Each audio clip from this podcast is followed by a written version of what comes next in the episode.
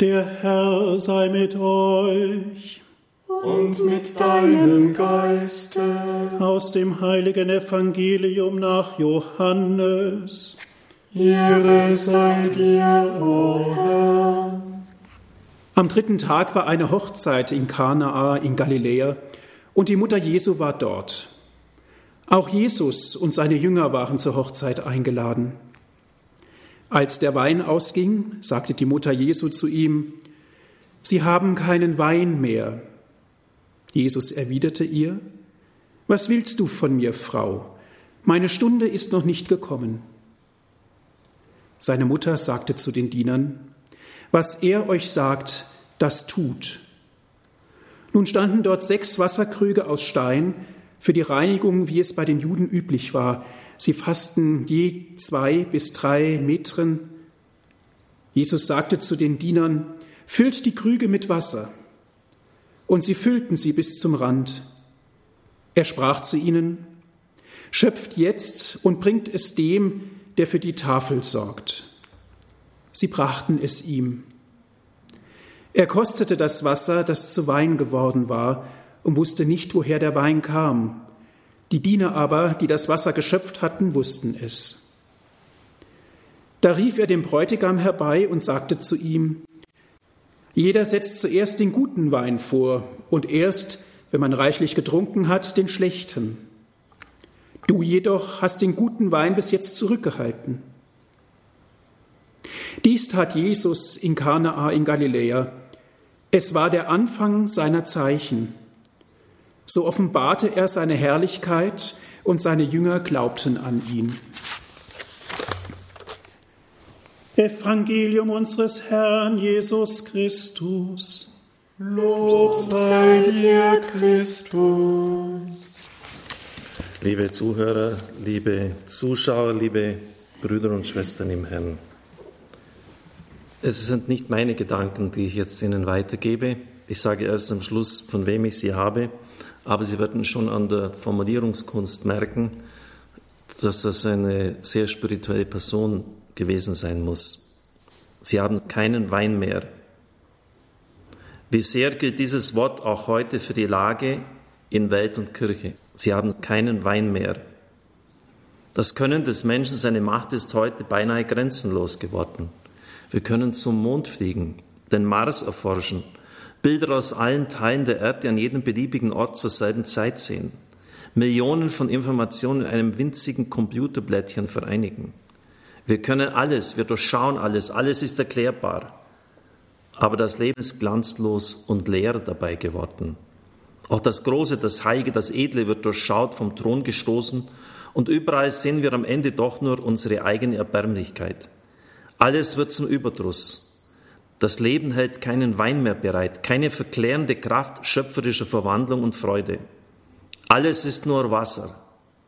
Und selbst das Wasser erscheint uns als schmutzig und trübe. Sie haben keinen Wein mehr. Wie sehr gilt das auch für die Kirche heute?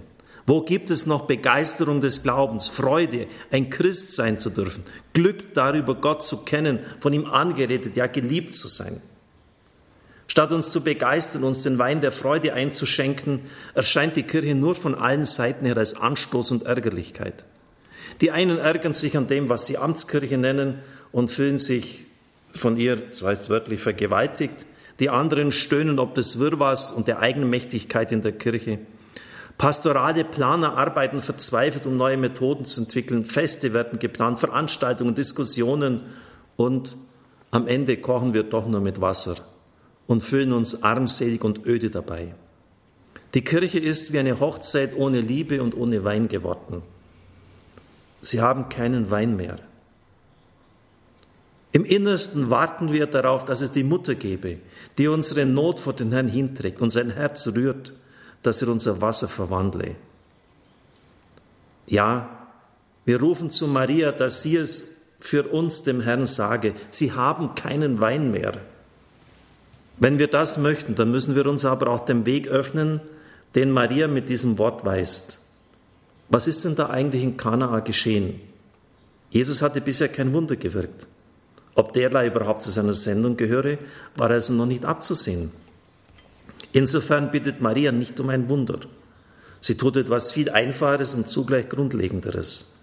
Sie vertraut die entstandene Not der heiligen Macht Jesu an, weil sie weiß, dass dort alle Not ihre rechte Antwort findet. Was er tun wird, bleibt ganz offen. Ihm wird nichts vorgeschrieben. Nichts vorgeschrieben. In unseren Gebeten, erlaube mir das zu ergänzen, haben wir sehr präzise Vorstellungen, was Gott wann, wo, an wem, an uns in der Kirche zu tun hat. Und das ist ein Fehler. Natürlich dürfen wir die Not aussprechen, heil diesen Krebs oder hilf da und dort, aber wir müssen es dann auch dem Herrn anheimstellen. Ihm wird nichts vorgeschrieben. Ihm wird nur einfach in unbegrenztem Vertrauen die eigene Sache anvertraut. Dies ist schon eine erste Weisung an uns. Wir sollen nicht um Wunder bitten, die Gott Gott wirkt sie wann und wo er will. Aber wir sollen wieder der heiligen Macht Jesu wirklich vertrauen lernen, sie überhaupt als Macht erkennen und anerkennen. Theoretisch tun wir das wohl in der Kirche. Aber in Wirklichkeit hat uns gerade die Ausdehnung unseres Könnens dazu gebracht, eigentlich auch dort in der Kirche nur mehr mit uns selbst zu rechnen. In der Kirche rechnen wir nur mehr mit uns selbst. Im Stillen meinen wir, dass Kirche ganz unsere eigene Leistung sein müsste. Wir wollen sie anziehend machen. Wir wollen erdenken, was sie sagen soll. Wir machen unsere Liturgie und unseren Glauben. Wundert es uns, dass wir am Ende mit unserem Wasser allein gelassen sind und dass wir keiner verwandelnden Liebe mehr begegnen? Je mehr wir Kirche machen, desto mehr streiten wir uns auseinander. Und genau das ist doch die Situation, die wir derzeit erleben. Wenn der Herr das Haus nicht baut, dann bauen die Bauleute vergebens. Das ist ein Psalmwort. Das gilt nirgends so sehr als in der Kirche und für die Kirche. Wenn sie nur unsere Kirche, unser Verein ist, was ist sie dann noch wert? Noch einen Verein zu anderen hinzu? Es wundert nicht, wenn man im Zug der allgemeinen Überlastung schließlich auf diese Zusatzbeschäftigung Kirche gerne verzichtet. Was dran ist, wieder glauben, dass er Macht hat, dass er Macht ist, dass er selbst redet, er kursiv gedruckt, also herausgehoben und handelt, dass er sein Haus baut und wir ihn lassen dürfen, uns ihm lassen, das ist der Anfang des Christwerdens. Nur so wird Kirche. Und dahin führt uns Maria. Nicht Wunder erbittet sie, sondern Glauben lehrt sie und blindes Vertrauen, dass Jesus wirklich da ist und sieht und uns hört. Man denkt, der Mann hat scharfsinnig die Situation der Kirche unserer Zeit erfasst. Also jetzt genau äh, auch die ganzen Streitereien, Auseinandersetzungen mit dem synodalen Weg und die äh, Missbrauchsskandal, die ganzen Krisendiskussionen, als ob er das genau auf das hin formuliert hat, Kirche machen. Und dann wundert es uns, dass wir am Schluss nur mit Wasser rumpanschen. Und man fragt sich schon, wo kommt der Herr eigentlich noch zum Zug bei unseren Pastoralplänen, bei unseren Schwerpunkten? Hat jetzt nicht die derzeitige Krise es erwiesen, dass die Punkte, auf die wir so sehr gesetzt haben, in keiner einzigen Predigt, und ich habe wirklich hunderte Predigten ansprachen, analysiert, gelesen, vorkommt. Weil es um ganz andere Dinge geht. Und zwar genau das, was der Prediger, der diese Gedanken uns geschenkt hat, aufgeschrieben hat. Dem Herrn vertrauen, ihn machen lassen. Und wenn der Eindruck erweckt, wir könnten Reform machen, ist das ganz fatal. Und übrigens, Reform heißt immer Rückkehr zum Evangelium, heißt nie Ermäßigung. Denken Sie an Franz von Assisi, Armut einer verweltlichten Kirche. Er hat ihr den Spiegel vorgehalten und hat selbst gelebt. Ignatius von Loyola, Gehorsam. In einer Zeit, in der die kirchliche Disziplin sich vollkommen aufgelöst hat, wenn Sie Berichte der damaligen Zeit lesen, hat er nicht gesagt, diese Kirche könnt ihr vergessen, sondern ist nur noch mehr in diesen Gehorsam hineingestorben, im vierten Gelübde, dem Papst absolut zur Verfügung zu stehen, wann, wo und wie immer er uns will.